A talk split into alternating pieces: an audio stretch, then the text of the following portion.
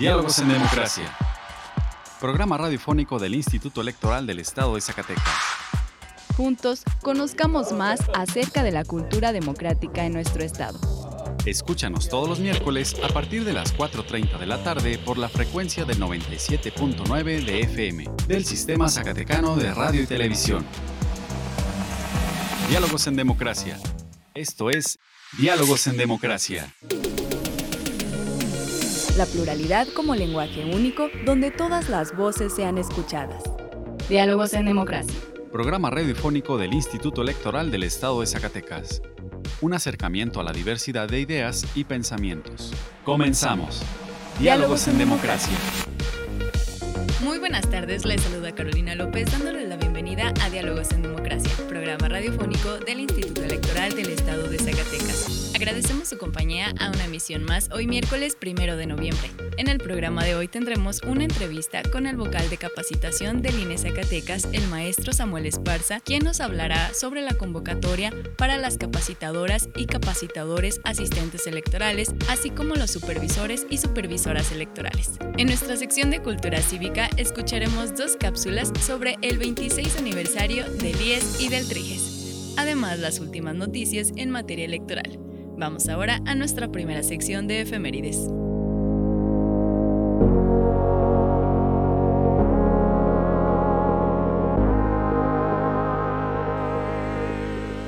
Pluralidad, donde todas las voces son escuchadas. Diálogos en democracia. Esta semana en la historia. Efemérides. 30 de octubre de 1873, aniversario del nacimiento de Francisco I. Madero. 31 de octubre de 1861, España, Inglaterra y Francia firman la Convención de Londres para exigir militarmente a México el pago de su deuda exterior. 1 de noviembre de 1972 se declara este año como el Año de la Mujer. 2 de noviembre de 1911, la Cámara de Diputados declaró oficialmente electos a Francisco I. Madero y José María Pino Suárez como presidente y vicepresidente de la República, respectivamente. 3 de noviembre de 1949. Murió en la Ciudad de México Elena Irene Arismendi Mejía. Creó en el marco de la batalla del 5 de mayo de 1911 una organización humanitaria en atención a las fuerzas revolucionarias, la cual denominó Cruz Blanca Neutral, y cuyo lema fue Por la Humanidad. Además, se dedicó a diversas actividades altruistas. 4 de noviembre de 1943. Decreto que reforma la ley de elecciones federales para perfeccionar el padrón electoral. 5 de noviembre de 2016. Murió Rodolfo Steven Hagen, especialista en psicología agraria, minorías étnicas, derechos humanos, conflictos étnicos, pueblos indígenas y desarrollo social. En 2001, la Comisión de Derechos Humanos de la ONU lo designó como relator especial sobre la situación de los derechos humanos y las libertades fundamentales de los indígenas. La libertad de elegir y decidir es solo nuestra. Diálogos en democracia. Diálogos en democracia. Conversando con personalidades del ámbito político electoral. Entrevista. El día de hoy está con nosotros en Diálogos en Democracia el maestro Samuel Esparza Castillo, vocal de capacitación electoral de la Junta Local de Línea Zacatecas, para platicarnos acerca de la convocatoria para CAES y supervisores y supervisoras electorales. Bienvenido. Gracias, Caro. Muy buenas tardes. Bueno, el INE ya lanzó la convocatoria para trabajar como CAE en sus siglas y supervisoras y supervisores electorales. Pero para empezar, me gustaría que nos platicara, le platicara a nuestra audiencia qué es un CAE y qué es un supervisor electoral, qué actividades desempeña. Bueno, como ustedes saben, el próximo año tendremos una elección. La elección será el domingo 2 de junio de 2024. Entonces, como acto preparatorio en, relación a la, elección, el día de la elección pues, nos reciben funcionarios, ciudadanos y ciudadanas, nos reciben nuestro voto. Nos lo cuentan, garantizan que, nosotros, que nuestro voto sea en secreto. Entonces, todas estas personas que nos reciben el día de la jornada electoral eh, tienen que estar debidamente con la información tienen que llenar actas, tienen que llenar una serie de documentación, tienen que respetar una serie de procesos y procedimientos el día de la jornada. Entonces, para que la ciudadanía eh, acuda y esté debidamente capacitada y, que sepa lo que tiene que hacer el día de la jornada, pues para eso nosotros ocupamos una figura que le llamamos capacitadores, asistentes electorales y supervisores electorales. ¿Quién son estas personas? Eh, estas personas son las que en su momento tendrán que visitar a la ciudadanía, sensibilizarla, invitarla a que acudan el día de la jornada. Sabemos que de pronto esto no puede ser tan sencillo, derivado de que los ciudadanos nos tienen que regalar más de una parte de un día de su vida, estar recibiendo la votación y contar los votos de, la, de sus vecinos, de, de toda la ciudadanía y dar, bueno, garantía de que su voto fue bien contado. Entonces, estas figuras las tendremos que contratar. Son capacitadores y supervisores electorales. ¿Cuántos CAES y supervisores electorales se contratan en el estado de Zacatecas? Bueno, en esta ocasión, mm, términos más, términos menos, vamos a contratar este, 666 capacitadores y 112 supervisores. ¿Dónde? En todo el territorio de Zacatecas. Recordemos que las casillas se instalan en todo el territorio de Zacatecas, ¿no? Entonces, eh, ellos van a atender, este, visitar a los ciudadanos de algunas secciones para integrar las mesas directivas de casilla.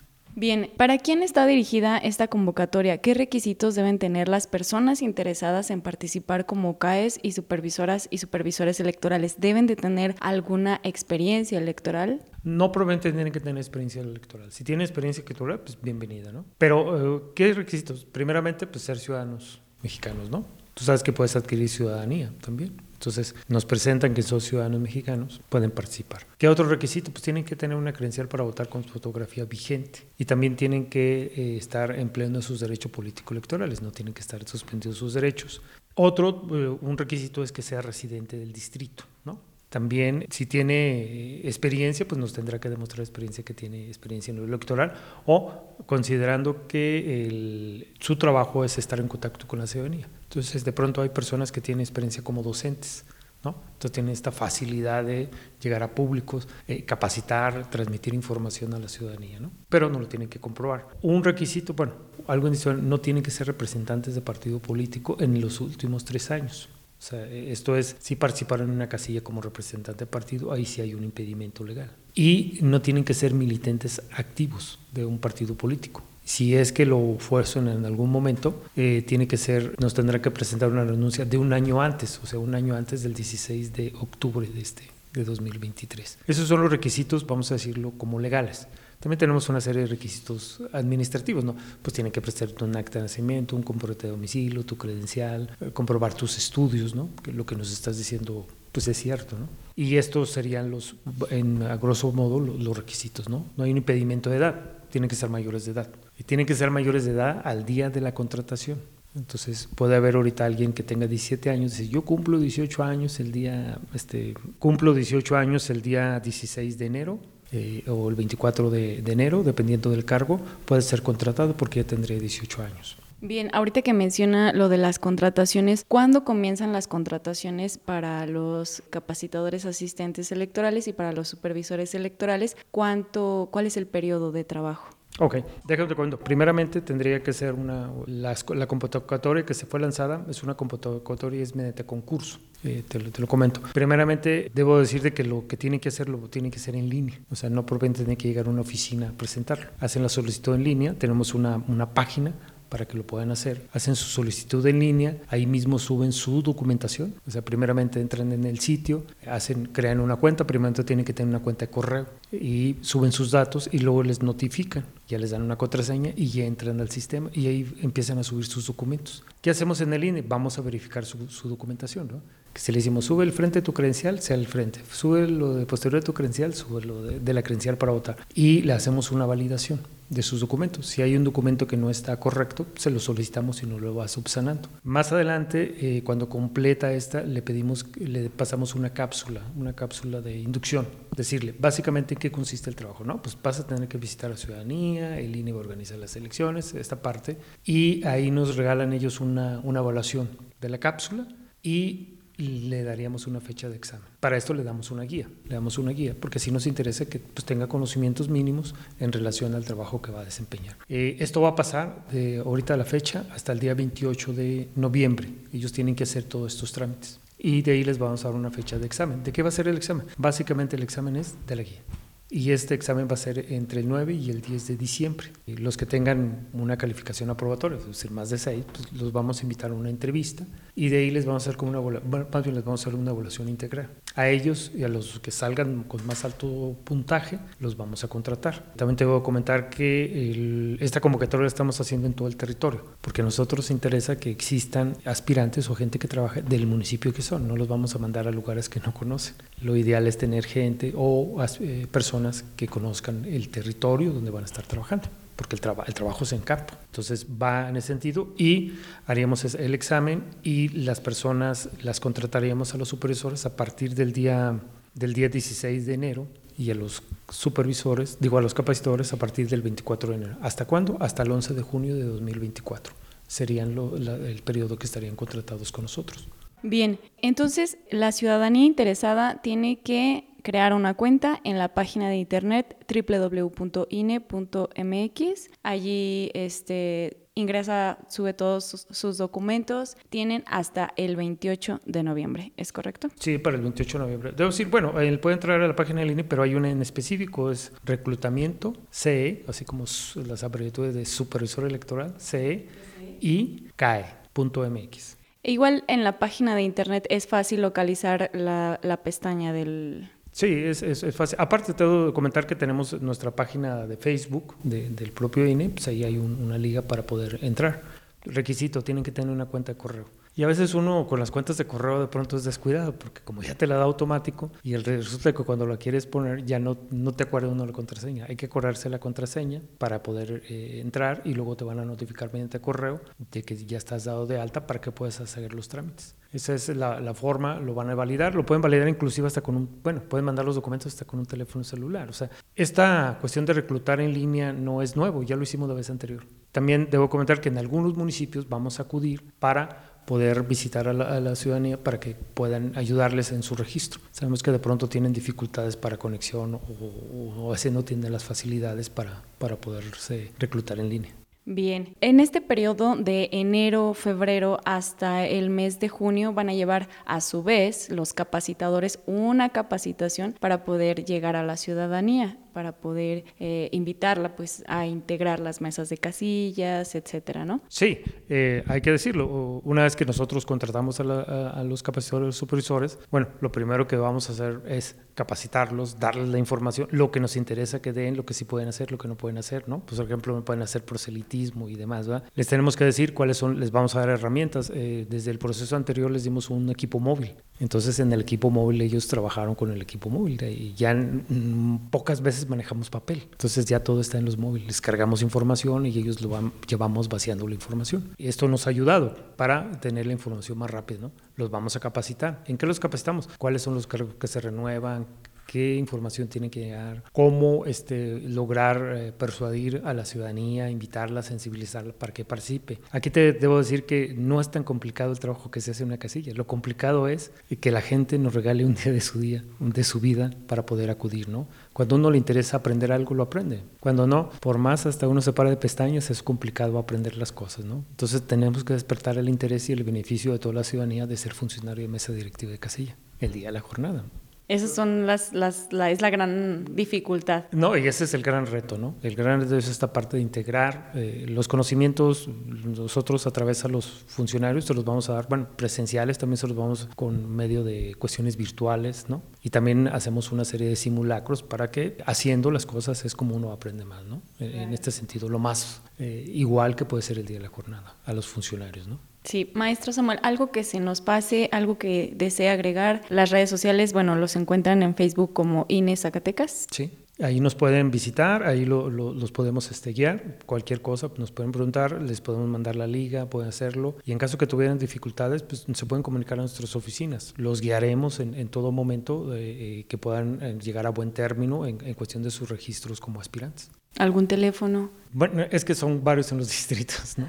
Pero en las redes sociales en las redes sociales ya, los tenemos, que cada vez tenemos menos teléfonos este, ya fijos, ¿no? Pero en las redes sociales ahí les, estaríamos este, atendiendo. También tenemos una convocatoria impresa, en algunos lugares está la convocatoria impresa, en algunos casos ya tenemos eh, inclusive correos o, redes, porque ya es la forma más rápida de, de comunicar, ¿no? Porque a veces pues, uno con el papel y lo ve y anota y, demás, pero ya ahorita ya lo, estamos haciendo de esa manera. Bien, ¿algún mensaje, invitación a la ciudadanía? Bueno, invitarlos a que participen, que tengan esta oportunidad. Es una oportunidad pues, de empleo y también es una, una cuestión de experiencia. ¿no? Debo decir que el trabajo de un capacitador superior no es tan sencillo. Bueno, eh, sí es sencillo lo que se tiene.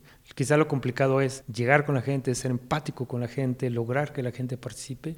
Eso también puede ayudar mucho para tener algunas competencias más, más adelante. El trabajo sabemos que es temporal, pero eh, también te debo comentar que mucha gente que ha trabajado con nosotros de pronto regresa, ¿no? Entonces eh, regresa a trabajar con nosotros, algunos por esta experiencia que es, eh, no diría que extrema, pero sí una experiencia para participar en la, en la vida democrática incluso para involucrarse un poquito más dentro de todo el proceso electoral, ver cómo, pues cómo se lleva a cabo, ¿no? Ya más de cerca. Bien, eh, maestro Samuel Esparza Castillo, vocal de capacitación electoral de la Junta Local de Línea Zacatecas, agradecemos que haya estado con nosotros en Diálogos en Democracia. No, gracias a ti, gracias por su tiempo. Representando el libre derecho a la elección. Diálogos en Democracia. Tú puedes solicitar la información que el Instituto Electoral del Estado de Zacatecas posee y así aclarar tus dudas sobre presupuesto del instituto, salario de los funcionarios electorales, registro de candidaturas y muchas más. Consúltale en ies.org.mx o solicítala en el correo transparencia.ies.org.mx o en la Plataforma Nacional de Transparencia. Para más información, comunícate al 492 92 20606 extensión 650. El acceso a la información es gratuito y es tu derecho. Ejércelo. Nuestra elección en la diversidad de, en la diversidad de pensamiento. Diálogos, en, democracia. Escuchemos ahora una cápsula sobre el 26 aniversario del Instituto Electoral del Estado de Zacatecas en voz de nuestra compañera Virginia Perusquía. Educación en democracia. Cultura cívica. Cultura cívica. El 29 de octubre de 1997 se crea el Instituto Electoral del Estado de Zacatecas, una institución concebida desde el principio como garante de elecciones justas, de calidad, para dar certeza a la ciudadanía de que su voz será escuchada por medio de su voto. La institución ha conducido nueve procesos electorales ordinarios y dos extraordinarios, que permitieron la renovación de la legislatura local y de los ayuntamientos, y en cinco ocasiones la gubernatura, tres veces con alternancia del gobierno. Los dos procesos extraordinarios celebrados fueron para elegir la integración de los ayuntamientos de El Salvador en 2004 y Zacatecas en el 2016. En 2012, una reforma al artículo 35 constitucional permitió el registro de ciudadanos con aspiraciones políticas a candidaturas independientes. De las 14 entidades que tendrían elecciones en 2013, solo Quintana Roo y Zacatecas contaron con la aprobación de sus congresos locales para tal fin. El IES recibió 10 solicitudes de candidaturas independientes para la integración de sus ayuntamientos y fue en esa elección cuando resultó ganador el primer alcalde de candidatura independiente, el doctor Raúl de Luna Tobar, quien encabezó el ayuntamiento del municipio de General Enrique Estrada. En materia de género, el IES, de forma permanente, ha impulsado las medidas que contribuyan a ser garantes del respeto irrestricto de los derechos político-electorales de las mujeres. En 2009 se creó la Comisión de Paridad entre los Géneros y con ella la Dirección Ejecutiva de Paridad entre los Géneros, siendo el primer instituto electoral en el país en establecer una estructura administrativa de ese nivel. Hemos realizado programas que permitan construir, fomentar y fortalecer la participación política de las mujeres, con lo que se fomenta una gran agenda de género que aporta bases para los liderazgos femeninos en los municipios y comunidades, además de la realización posterior a cada proceso de un informe especial sobre la situación que guarda el impulso de la participación política de las mujeres en el Estado, de los cuales se han realizado cinco, mismos que pueden ser consultados en nuestra página oficial www.ies.org Con la unión de estas acciones y de la constante observación para buscar mecanismos que erradiquen la violencia política en razón de género, hoy podemos decir que hemos alcanzado la paridad horizontal y vertical en la Constitución, de la legislatura y de los ayuntamientos. También se tenía históricamente un adeudo con las nuevas generaciones. Por ello, desde el 2016, se consideraron medidas para integrar a los jóvenes de 18 a 29 años a contender por puestos de elección popular. 26 años creando la historia en materia local electoral. Instituto Electoral del Estado de Zacatecas. Pluralidad, donde todas las voces son escuchadas. Diálogos en democracia. Ahora escuchemos una cápsula sobre el 26 aniversario del Tribunal de Justicia Electoral del Estado de Zacatecas. Los temas de interés en la materia político-electoral. ¿Sabías que? Este jueves se realizó el evento conmemorativo del 26 aniversario del Tribunal de Justicia Electoral del Estado de Zacatecas en presencia de los poderes ejecutivo, legislativo y judicial del Estado, otras autoridades electorales, organismos autónomos, personal jurídico y administrativo del propio tribunal, partidos políticos, asociaciones de la sociedad civil y universidades. Al hacer uso de la voz durante el acto protocolario, la magistrada presidenta por Ministerio de Ley, Gloria Esparza Rodarte, resaltó que el Triges desde hace 26 años custodia y legitima la voluntad ciudadana, así como la transición pacífica y democrática del poder, por lo que la institución refrenda su compromiso con la justicia de frente al inicio del proceso electoral local 2023-2024. El mejor escrutinio que puede realizar la sociedad zacatecana de la labor que el Tribunal Electoral ha desempeñado es a través de sus sentencias, las que siempre se han emitido con estricto apego a derecho. Posteriormente, al concluir el acto protocolario, en donde participó rindiendo honores a la bandera nacional el Bachillerato General Policial del Estado, se impartió la conferencia La representación sustantiva de las mujeres, dónde estamos y hacia dónde vamos, a cargo de la doctora Lorena Vázquez Correa, investigadora legislativa del Instituto Belisario Domínguez del Senado de la República. La ponente expuso investigaciones acerca de cómo, quién, qué, cuándo y dónde se promueven los intereses de las mujeres en la labor legislativa, así como los retos que enfrenta la igualdad sustantiva. La libertad de elegir y decidir es solo nuestra. Diálogos en democracia. Diálogos en democracia. Si te interesa conocer más información al respecto, te invitamos a encontrar más cápsulas interesantes en nuestro canal en Spotify. Encuéntranos como Radio IES. Y si te interesa que hablemos de un tema en especial, Escríbenos vía inbox a través de nuestras redes sociales. Nos encuentras en Facebook como Instituto Electoral del Estado de Zacatecas, en Instagram y en Twitter como ISCS y en YouTube como ISTV. Escuchemos ahora las breves electorales. Las últimas noticias en la materia. Breves electorales. Las consejeras y consejeros electorales e integrantes de la Junta Ejecutiva concluyeron con las entrevistas que se llevaron a cabo a las y los aspirantes a integrar los consejos electorales en los 18 distritos y en los 58 municipios.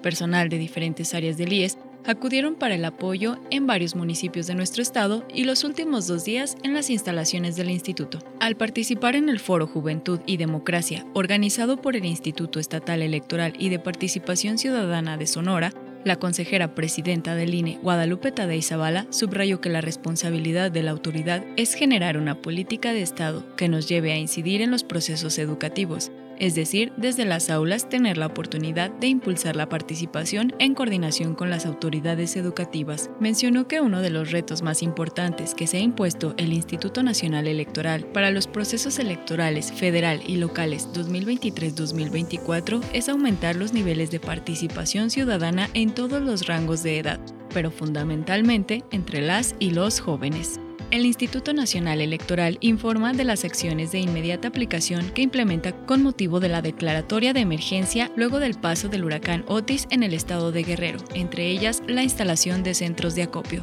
Visita www.ine.mx. Si tienes entre 15 y 19 años, te invitamos a participar en el concurso juvenil de debate 2023. Consulta la convocatoria en www.ies.org.mx o visita nuestras redes sociales. Representando el libre derecho a la elección. Diálogos en democracia.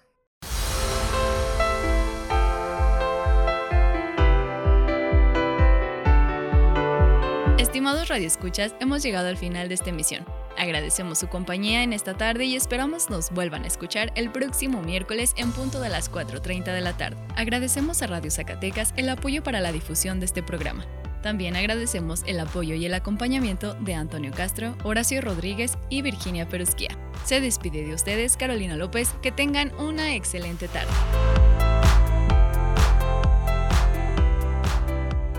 Esto fue Diálogos en Democracia. Un espacio del Instituto Electoral del Estado de Zacatecas para la promoción del diálogo y la cultura democrática. Te esperamos en nuestra próxima edición. Diálogos en Democracia.